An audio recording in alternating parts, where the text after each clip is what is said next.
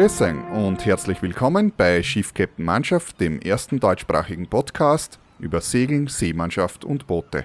Ich bin Bernhard Fischer und das ist mein Podcast für Fahrtensegler mit jeder Menge Infos, nach meinem Wissen und meinen Erfahrungen und so wie ich halt die Dinge einfach sehe. In der vergangenen Episode habe ich ein wenig vom Golden Globe Race erzählt. Äh, es war so, dass Susi Goodell äh, leider in Seenot geraten ist. Sie ist mittlerweile gerettet worden von einem Frachtschiff aufgenommen worden und äh, mittlerweile auch wieder an Land abgesetzt worden und zwar in Punta Arenas, das ist äh, ganz im Süden von Chile, also unweit eigentlich vom Kap Horn. Ansonsten im Rennen sind noch äh, sieben andere Teilnehmer. Von ursprünglich 18, nein 19 gestarteten Teilnehmern sind noch sieben andere im Rennen. Äh, da ist am Platz 3 ist der Lette Ukurandma äh, der befindet sich derzeit äh, ca. 350 Seemeilen vor Kap Horn. Dann haben wir den Holländer Max Latz.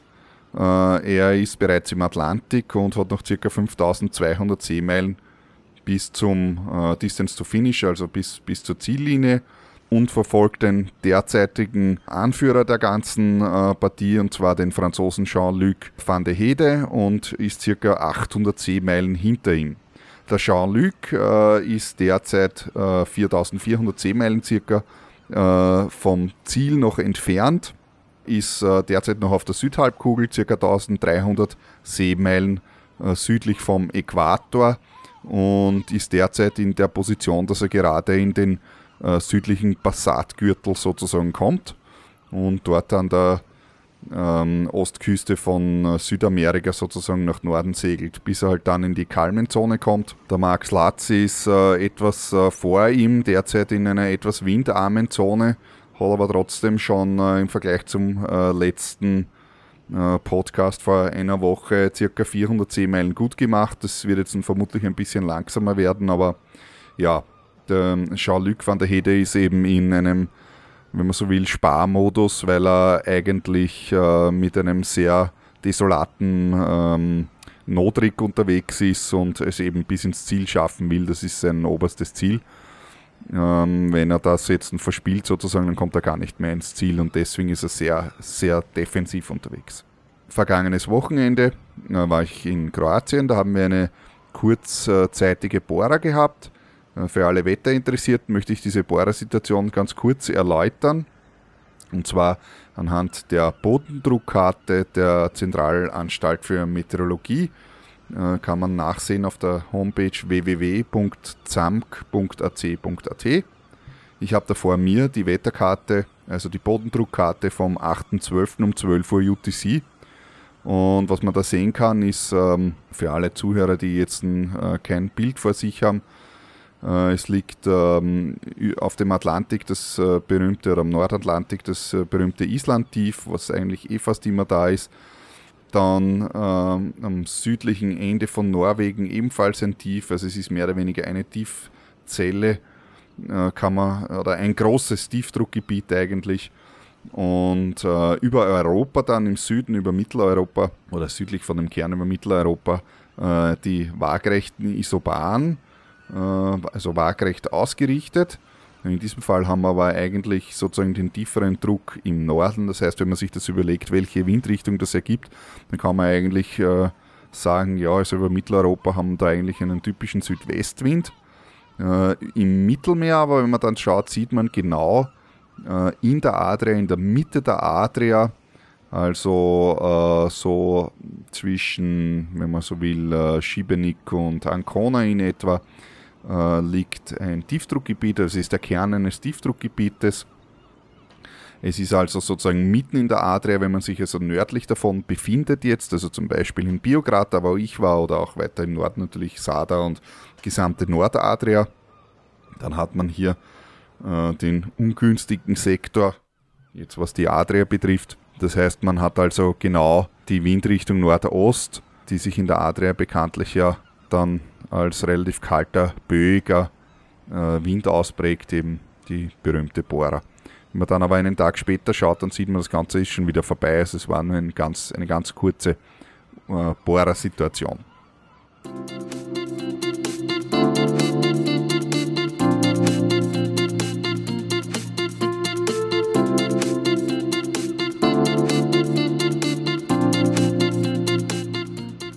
Heutigen Podcast möchte ich mich dem Thema Bootsführerscheine ein wenig widmen. Äh, es gibt immer wieder die Fragen danach, naja, welchen Segelschein oder welchen Schein braucht man überhaupt, um dieses oder jenes tun zu können. Also konkret äh, geht es in der Regel immer darum, mit welchem, äh, mit welcher Lizenz oder mit welchem Schein bekommt man welches Boot. Und gleich vorweggenommen, das Thema kann man leider nicht ganz einfach beantworten, weil es nämlich fürchterlich kompliziert ist und äh, leider auch nicht ganz ideal oder nicht eindeutig geregelt. Es ist so, dass wir bei den normalen PKW-Führerscheinen zum Beispiel ja in unseren, also in den Staaten, also jeder Staat für sich halt gewisse Spielregeln herausgibt, nach denen diese Führerscheine äh, gemacht werden und dann eben eine Prüfung stattfindet. Und da äh, muss man halt eine gewisse Verkehrstauglichkeit und gewisse Gesetzeskunde demonstrieren. Und dann kann man in seinem Land äh, mit dem Pkw fahren oder halt mit anderen Fahrzeugen auch. Auf internationaler Ebene funktioniert das dann deshalb, äh, weil sich die Staaten untereinander, also Deutschland hat den österreichischen umgekehrt, die Österreicher den deutschen Schein und so weiter anerkannt. Also sozusagen die Staaten untereinander erkennen sich dann ihre Führerscheine an, äh, gegenseitig, weil sie sagen, naja, okay, die Inhalte sind in etwa gleich und äh, dann kann man also auch sich gegenseitig die Führerscheine anerkennen. Bei den Führerscheinen ist es halt so, dass es, äh, also Autofahren ja nicht irgendwie irgendwas Besonderes ist, sondern eigentlich äh, zur Allgemeinbildung gehört. Wer heute keinen Führerschein hat, kann ja de facto am, am normalen, unter Anführungszeichen, Leben gar nicht teilnehmen. Es geht vielleicht eventuell noch, wenn man in einer Großstadt wohnt, aber sobald man am Stadtrand oder sowieso außerhalb der Stadt wohnt, ist man ohne Führerschein eigentlich nicht konkurrenzfähig äh, als Individuum in der heutigen Welt, also jetzt im Speziellen, was halt das Berufliche betrifft. Man muss zum Arbeitsplatz kommen irgendwie und ja, ohne Auto ist das halt in den meisten Fällen nicht möglich. Bei den Bootsführerscheinen schaut das aber leider ein bisschen anders aus, ähm, nachdem wir also das Yachtsegeln im Speziellen jetzt, oder das Sportbootführerscheine, worum es hier geht, äh, jetzt irgendwie kein Massenprodukt ist, was jeder macht und irgendwie zur Allgemeinbildung gehört, sondern halt eben etwas Spezielles, ähm, das eine, eine kleine, unter Anführungszeichen, äh, kleine Gruppe von Menschen betrifft, ähm, im Verhältnis jetzt äh, zum Autofahren natürlich, ähm, ist das jetzt international nicht von so besonderem Interesse und deshalb halt auch nicht ganz so ideal äh, geregelt. Ja, und so hat also jeder Staat für sich irgendwelche äh, Scheine erfunden mit irgendwelchen Spielregeln grundsätzlich einmal, nachdem dann der Besitzer des Scheins irgendetwas darf oder nicht darf. Ich möchte an dieser Stelle auch jetzt äh, ganz kurz anmerken, dass ja äh, im Speziellen hier jetzt in äh, meinem Podcast geht es hier um, um die Scheine, welche es gibt und, und was man mit denen dann kann oder beziehungsweise was man mit denen dann darf. Ähm, ein, eine Lizenz oder sozusagen, wenn man eine bestimmte Lizenz innehat, sagt das noch gar nichts darüber, was man dann tatsächlich auch kann, also von den Fähigkeiten her. Und das ist auch ein anderes Thema. Also sozusagen, ich möchte hier wirklich im Speziellen sagen, okay, diese Lizenzen können dieses und jenes und man kann damit das und das tun. Ähm, das hat jetzt nichts damit zu tun, ob, ein, ein, ob eine besonders gute Ausbildung dahinter steht oder nicht. Also das ist sozusagen steht auf eigentlich auf einem anderen Blatt Papier. Und äh, das möchte ich da jetzt auch äh, besonders betonen. Wichtig ist, wenn man diese, also wenn man das betrachtet, die Qualität einer Ausbildung, dann kann ich nur jedem empfehlen, der das Thema ernst nimmt und sich auf See sicher fühlen möchte und auch äh, sicher unterwegs sein möchte, und seiner Crew Sicherheit bieten möchte und so weiter, dann kann ich unabhängig von den ganzen Lizenzen, die es da gibt, jedem nur wärmstens ans Herz legen, eine gute Ausbildung zu machen. Das, das, das ist Mehrwert und eine gute Ausbildung ähm, rettet unter Umständen auch Leben.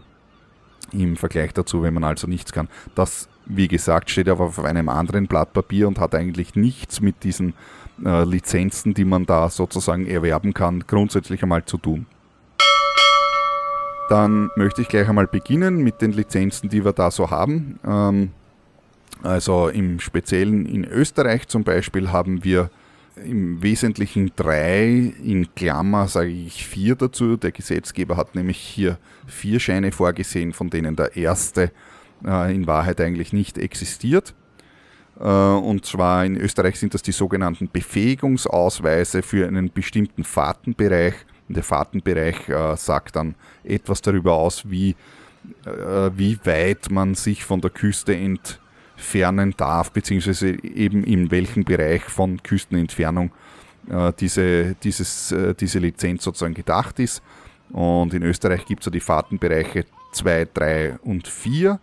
Diese äh, drei, es gibt, wie schon äh, vorher erwähnt, es gibt auch den Fahrtenbereich 1, aber den gibt es in der Praxis eigentlich nicht.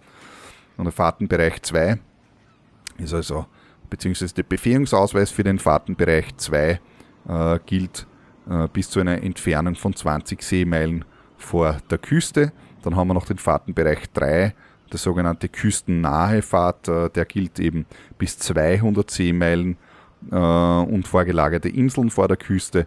Und dann gibt es dann noch den FP4 und der für FP4 ist eben dann die sogenannte weltweite Fahrt. Äh, die Unterscheidung bei diesen Zeugnissen ist geringfügig in der Ausbildung, auf das komme ich dann später noch ein bisschen genauer, ansonsten aber rein in den Fahrtenbereichen. In Deutschland äh, gibt es hier mehrere Scheine, die für äh, die Seefahrt gedacht sind. Also im Speziellen spreche ich hier immer von der Seefahrt. Es gibt auch in Österreich natürlich noch andere Patente, äh, die sind aber alle für Binnengewässer gedacht und, und um das geht es hier nicht. Es geht also um die Seefahrt. Äh, in Deutschland ist da der Einsteigerschein, wenn man so will, der sogenannte äh, Sportbootführerschein See oder SBF See genannt. Der gilt in deutschen Gewässern bis 12 Seemeilen vor der Küste. Und dann gibt es den drei weitere Scheine, äh, den Sportküstenschifferschein, der auch kurz SKS genannt, ja, gilt äh, in äh, also weltweite Meere und zwar bis 12 Seemeilen vor der Küste. Und das Besondere am SKS ist hier auch, äh, dass hier eine gewerbliche Tätigkeit, so gewerbliche Fahrten inkludiert sind oder, oder möglich sind, sagen wir mal so. Und dann gibt es den äh, SSS, der, der Sportseeschifferschein, also SSS, gilt ebenfalls auf allen Meeren bis 30 Seemeilen äh, von der Küste. Und dann gibt es noch den Sport-Hochseeschifferschein oder SHS genannt. Der gilt halt dann weltweit und ist auch für die äh, zur Führung von Ausbildungs- und Traditionsschiffen gedacht, also ebenfalls diese gewerbliche Tätigkeit. Ja, dann gibt es zum Beispiel in der Schweiz, die haben es wesentlich einfacher, da gibt es nur einen einzigen Schein, da braucht man also nicht darüber diskutieren, was was für einen Geltungsbereich äh, der beinhaltet, weil es eben nur einen gibt, eben den gesamten weltweiten Geltungsbereich, der sogenannte Hochseeschein, der vom äh, Lehrinhalt und vom Prüfungsumfang natürlich dementsprechend äh, ganz schön ausgewachsen ist, weil eben das gesamte äh, Wissensgebiet da dabei ist. Dann gibt es äh, in Kroatien, da gibt es äh, ebenfalls Kapitänspatente oder Skipper, Boatskipper heißt es auf Englisch eigentlich.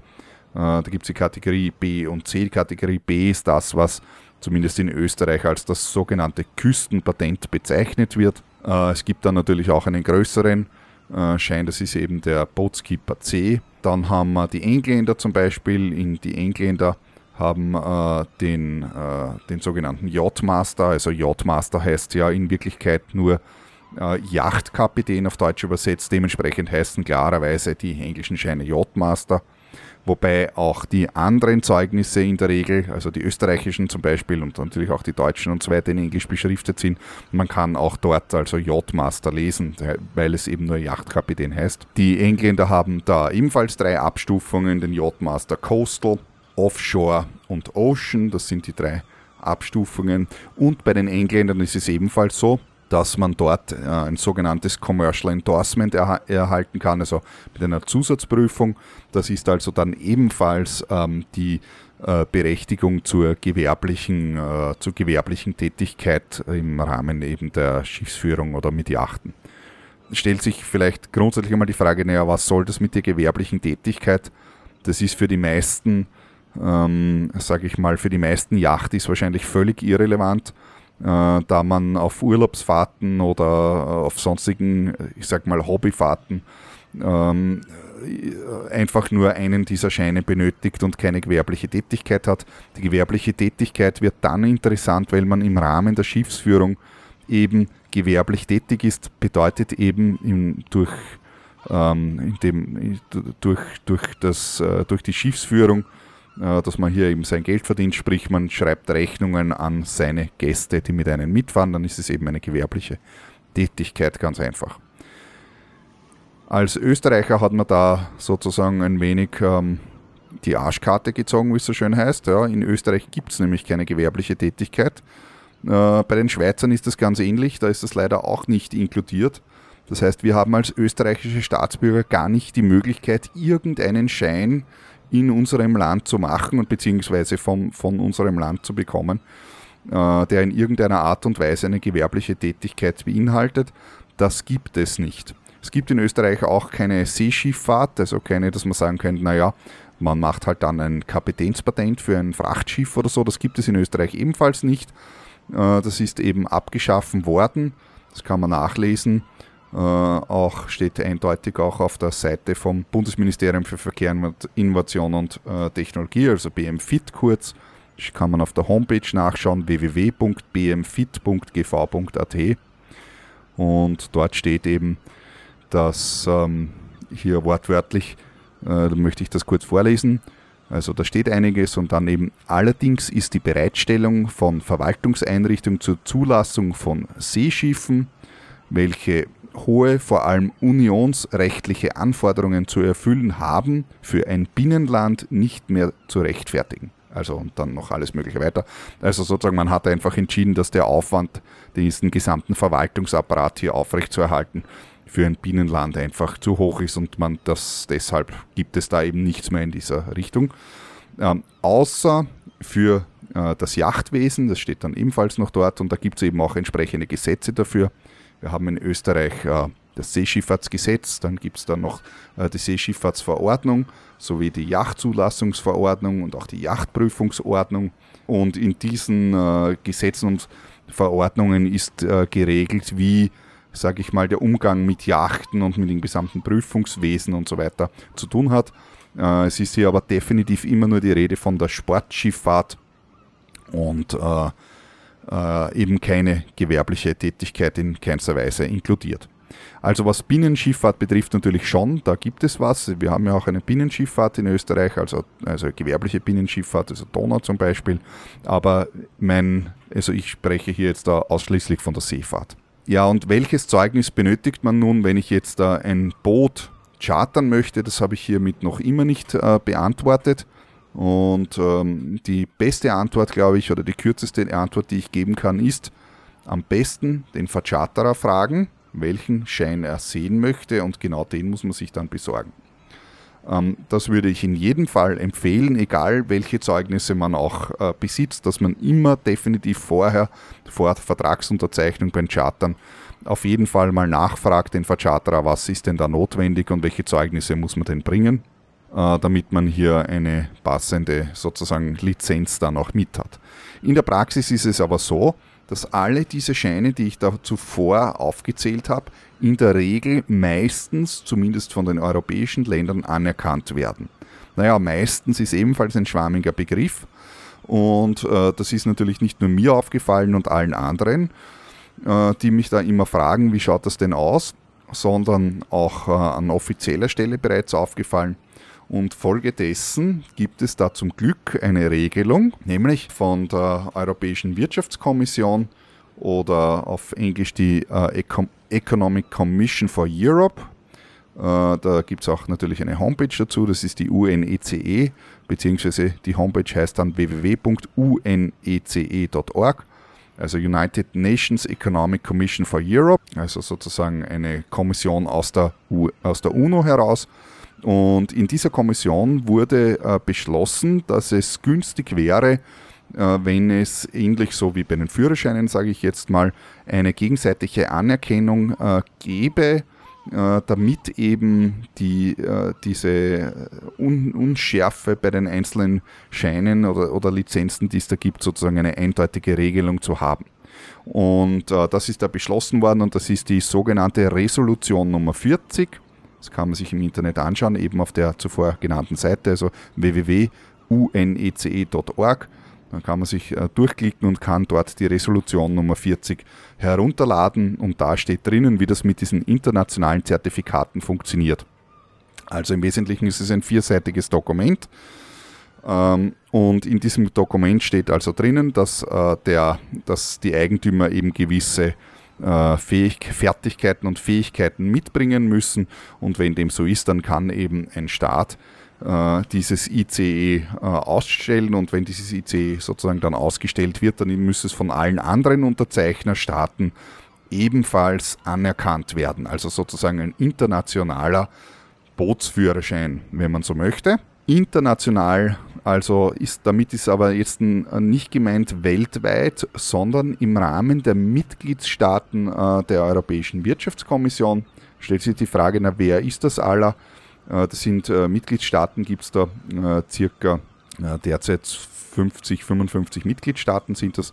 Die möchte ich da jetzt nicht extra vorlesen, das kann man ebenfalls auf der Seite natürlich ansehen.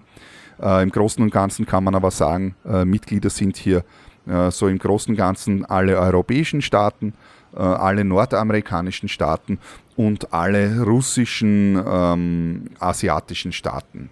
Also nicht dabei ist, äh, nicht dabei sind die afrikanischen Staaten, Australien und äh, Nah- und Fernost. Und in diesem Gremium ist dieses IC, dieses International Certificate, oder eigentlich heißt es ja International Certificate Certificate of Competence, also ICC, äh, beschlossen, aber nicht unbedingt unterzeichnet. Das ist leider auch so. Das kann man ebenfalls in diesem Dokument, was man da downloaden äh, kann im Internet, kann man hinten im Anhang 4 äh, sehen, also Anhang 4 steht da Implementation of Resolution Number 40, also wer, welcher Staat diese diese Resolution sozusagen anerkannt hat und in nationales Recht umgewandelt haben. Und das sind mittlerweile sehr viele.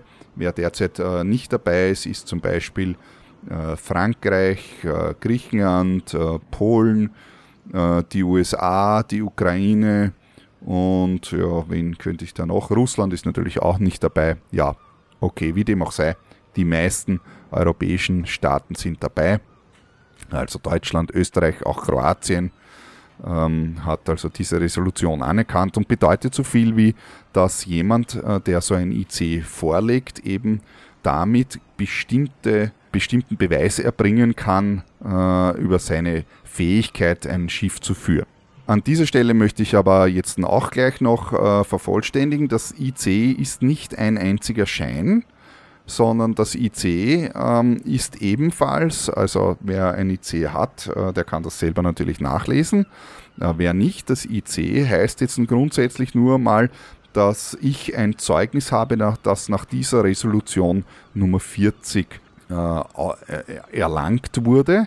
Allerdings wird hier sehr wohl in verschiedene Gültigkeitsbereiche unterschieden und auch in äh, verschiedene Fahrzeugtypen. Das heißt, im Wesentlichen kann man sagen, dass auf dem IC natürlich dann draufsteht, ob dieses IC für äh, Segel- oder Motorjachten oder beides gilt und es steht auch dabei, ob dieses IC für Inland Waters, es gilt also auch für Binnen natürlich, oder für Coastal, also Küstengewässer gilt und im Falle der Küstengewässer steht dann weiters meistens auch dabei, welchen Gültigkeitsumfang das hat. Also wie weit weg von der Küste dieses äh, Certificate, dieses Zertifikat gilt. Und das ist das International Certificate. Und was in diesem Dokument ebenfalls drinnen steht, also in dieser Resolution Nummer 40, äh, welche Behörden in welchem Land äh, die Ausstellung äh, des ICs machen oder bei welcher Behörde man das beantragen kann in Österreich zum Beispiel ist das die Via Dona, steht in diesem Dokument auch drinnen. Und es ist so, dass man mit gewissen Scheinen, also sozusagen im national dann mit gewissen nationalen Scheinen dieses IC beantragen kann oder auch nicht. Also alle Scheine, die ich hier genannt habe vorher, also jetzt die, die deutschen Scheine, der SKS, der SSS und der SHS zum Beispiel, aber auch der SBFC oder auch der SBF Binnen zum Beispiel, habe ich nicht erwähnt, aber ist also ein deutscher äh, Binnenschein. Äh, oder zum Beispiel auch die österreichischen Scheine FB234, auch die äh, englischen Scheine und so weiter. Mit diesen Scheinen kann man also jetzt zu seiner Behörde hingehen und sagen, ja, ich möchte bitte so ein International Certificate haben. Ja, und welche Bedeutung hat das International Certificate äh, jetzt in der Praxis dann tatsächlich? Ähm, naja, grundsätzlich kann man sagen, dass wenn ich so ein International Certificate besitze und es auch den entsprechenden Gültigkeitsumfang hat, äh, dass ein, ein anderer Staat, wenn ich mir also in einem anderen Land eine, sagen wir mal, Segelyacht ausborgen möchte und das andere Land hat ebenfalls hier diese Resolution Nummer 40 implementiert, dann müssen die sozusagen eigentlich äh, dieses äh, International Certificate äh, anerkennen. Und ich kann nur aus eigener Erfahrung sagen, das tun sie auch. Ja. Umgekehrt kann man nicht sagen, dass ein Land, das hier nicht beigetreten ist oder das nicht implementiert ist, nicht automatisch den Schein nicht anerkennt.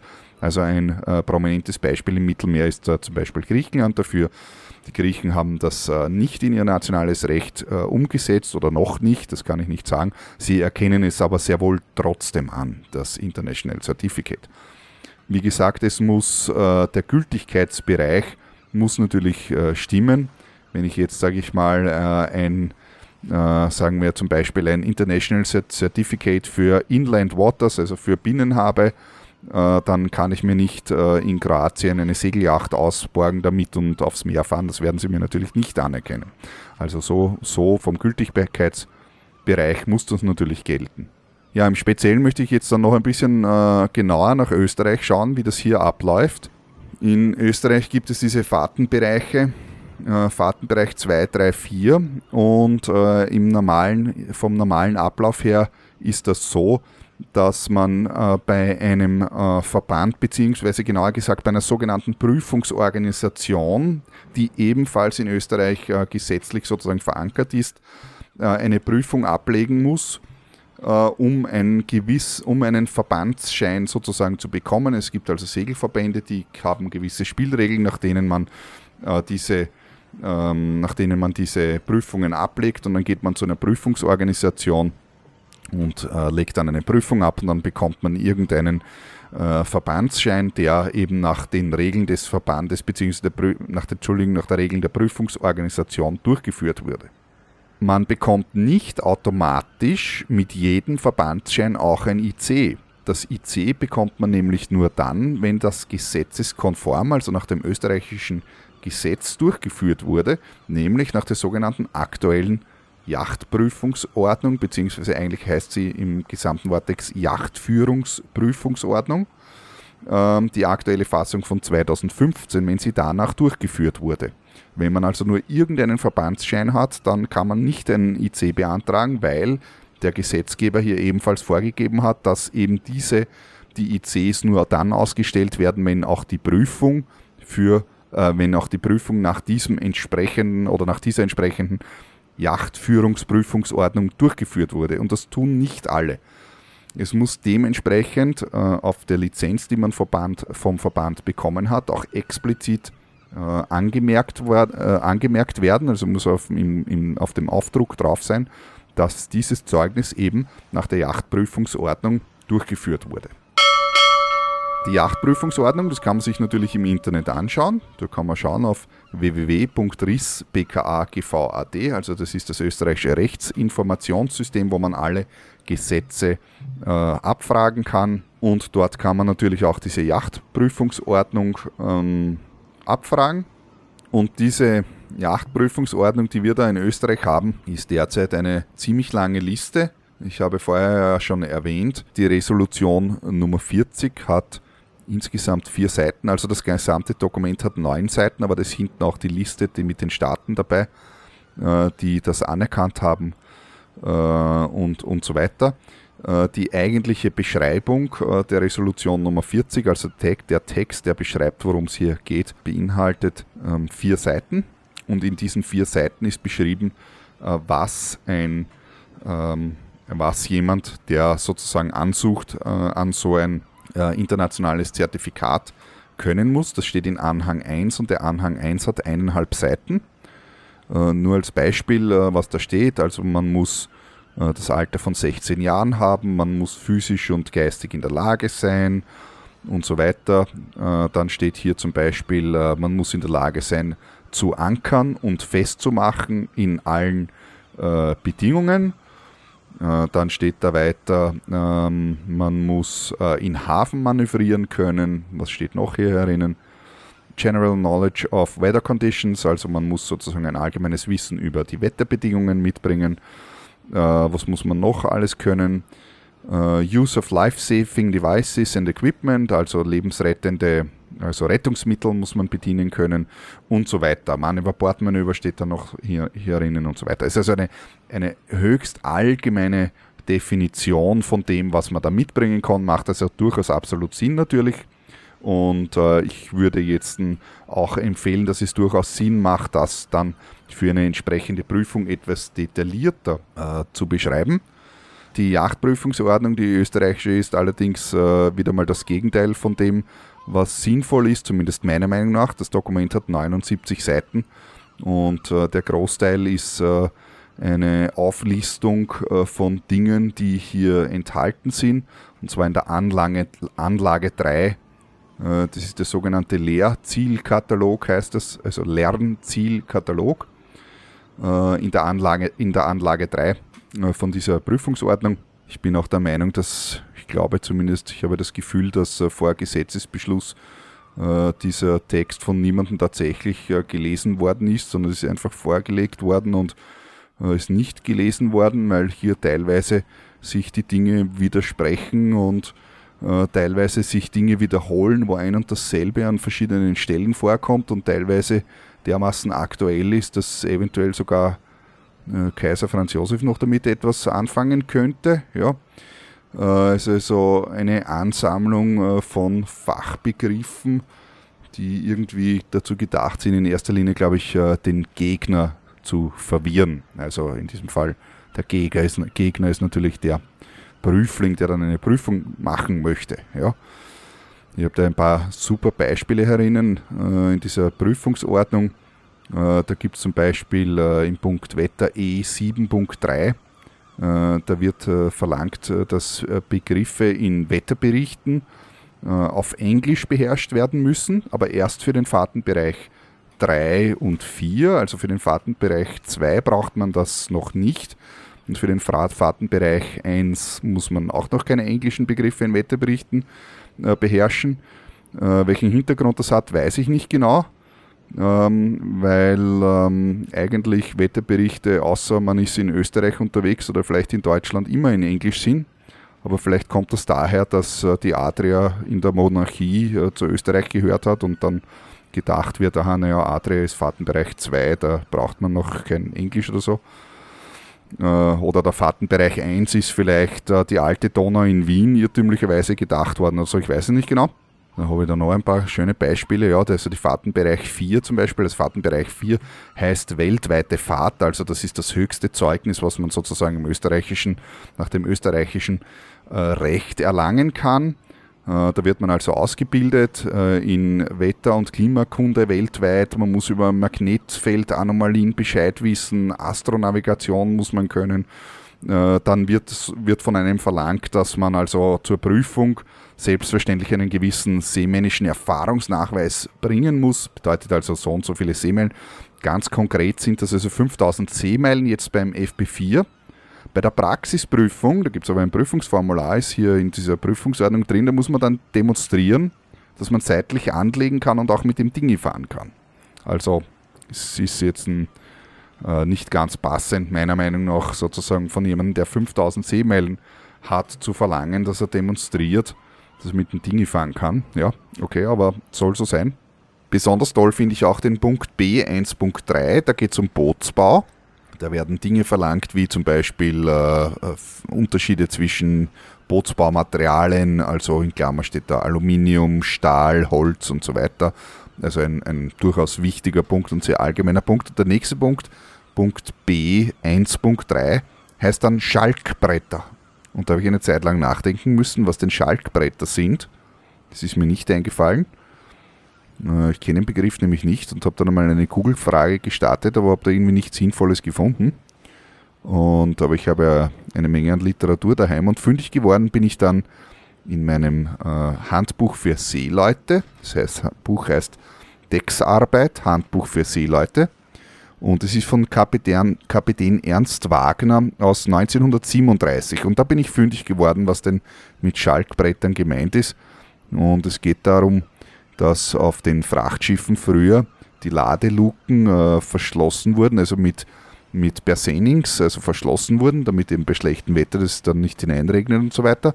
Und wenn es eben besonders windig ist, dann hat man also diese äh, Ladeluken, also die Persenings mit sogenannten Schalklatten oder Schalkbrettern eben fixiert, dass eben der Wind das sozusagen nicht äh, davon wehen kann oder, oder nicht herunterreißen kann. Ja, das ist auf jeden Fall in der österreichischen Prüfungsordnung drinnen und äh, im Speziell muss man das im Fahrtenbereich 4 wird man das dann gefragt. Dann ist hier irgendwie ein englischer Begriff hineingerutscht und der Punkt C43 kommt hier die sogenannte Rumpline, was die eigentlich die Loxodrome ist für alle, die was von Navigation verstehen. Die Loxodrome als solches im Deutschen kommt aber im, im Kapitel C117 noch vor. Naja, okay. Und so geht es dahin. Ich möchte da jetzt nicht stundenlang bashen über die Prüfungsordnung. Also ich würde empfehlen, dass diese Prüfungsordnung einmal dringend überarbeitet wird. Und zwar äh, von Leuten, die etwas von Prüfungen erstellen verstehen äh, und nicht nur hier irgendwie irgendwelche Texte von irgendwo, keine Ahnung, wo das her ist, zusammenkopiert haben. Nun gut, also zurück nochmal zu den Segelscheinen. Äh, es gibt in jedem Land gewisse äh, Scheine, die man erwerben kann nach nationalem Recht. Und äh, wenn das sozusagen gewissen Kriterien entspricht, dann kann man damit ein sogenanntes International Certificate in seinem Land beantragen.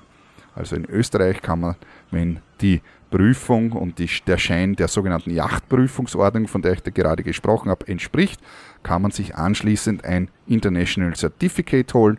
In dem International Certificate steht dann drinnen, für welchen Geltungsbereich das ist, also für Motorjachten oder Segeljachten oder beide und welchen Geltungsumfang, also wie weit von der Küste das weg sozusagen entfernt äh, gilt. Und mit diesem Schein sollte man in allen Ländern, die diese Resolution Nummer 40 implementiert haben, also in ihr nationales Recht umgewandelt haben, ähm, anerkannt werden. Wie gesagt, die Resolution Nummer 40 ist äh, von der ECE e und die Mitgliedstaaten sind alle europäischen, nordamerikanischen und russischen, äh, also asiatischen, russischen Länder und dort äh, sollte das also dann anerkannt werden, also im Mittelmeer auf jeden Fall. Nichtsdestotrotz empfehle ich jedem, der ein Boot chartern möchte, bevor er den Chartervertrag unterschreibt, sich beim Vercharterer zu erkundigen, äh, welche Zertifikate er benötigt oder, oder, oder gerne sehen möchte, dass man das vorher abklärt. In der Regel, wie gesagt, mit dem IC ist es überhaupt kein Problem. Es ist meistens so, dass man auch mit den anderen Zeugnissen, die ich hier erwähnt habe, ohne Problem normalerweise ein Boot bekommt. In Griechenland, in der Ägäis, äh, möchte ich auch noch darauf hinweisen, ist es so, dass die meistens äh, die Vercharterer einen zweiten, äh, ein zweites Zeugnis sehen möchten, also von einem Crewmitglied. Also man als Schiffsführer braucht man natürlich einen entsprechenden äh, Schein, zum Beispiel eben das IC. Aber sie möchten dann sich auch noch äh, von äh, quasi rückversichern, nachdem die EGS ein sehr hartes Revier ist im Sommer und verlangen dann einen sogenannten Co-Skipper unter Anführungszeichen, der also ein zweites Crewmitglied, der also oder die ebenfalls über ein entsprechendes Zertifikat verfügt. Aber nicht vergessen, Co-Skipper gibt es im Gesetz keinen. Es gibt nur einen einzigen Schiffsführer, egal was die anderen für Zeugnisse haben oder nicht. Der Schiffsführer ist dafür verantwortlich äh, für alles, was hier auf See passiert oder nicht passiert, egal ob man hier einen Co-Skipper äh, genannt hat oder nicht. Ich möchte auch noch auf mein Wetterseminar äh, verweisen. Es findet am 16. Februar 2019 äh, findet im Schulungszentrum von B3 on Water ein, ein Wetterseminar von mir statt, wo wir äh, gemeinsam Wetterberichte äh, uns anschauen, diskutieren und dann in, äh, in Kleingruppen Aufgaben lösen, das heißt äh, Wetterberichte ansehen und interpretieren, also in Gruppenaufgaben das dann diskutieren, also ein Wetterseminar, wo wir sozusagen intensivieren, das Lesen und Verstehen von Wetterberichten und eben daraus dann entsprechende Handlungen abzuleiten. Das ist am 16. Februar 2019 bei B3 On Water im Schulungszentrum. Äh, buchen kann man das Ganze auf der Website von B3 On Water. Das ist b3-onwater.at. Da geht man auf Termine und Buchen und findet dann in der Rubrik DRI-Kurse unten eben dieses Wetterseminar. Da bin ich dann auch schon wieder am Ende mit meinem heutigen Podcast.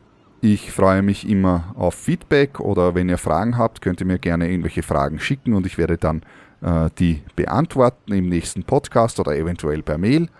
Äh, schreibt mir einfach ein E-Mail unter bernhard.freeskippers.at oder geht auf die Homepage unter www.freeskippers.at. Da kann man auch bei diesem Podcast hier natürlich unten Kommentare dazu schreiben oder ihr schaut einfach auf meiner Facebook-Seite vorbei unter facebook.com slash bhsailor, wo ich auch immer wieder Artikeln oder Bilder oder sonst irgendwelche kurzen Statements poste. Und äh, die kann man dann aber auch auf meiner Webseite sehen. Ich habe dort ein Facebook, also das meine Facebook-Seite embedded, also man muss nicht unbedingt einen Facebook-Account haben, um da mitlesen zu können. Dann bis zum nächsten Mal, wenn es wieder heißt Schiff, Captain, Mannschaft. Viert Dank.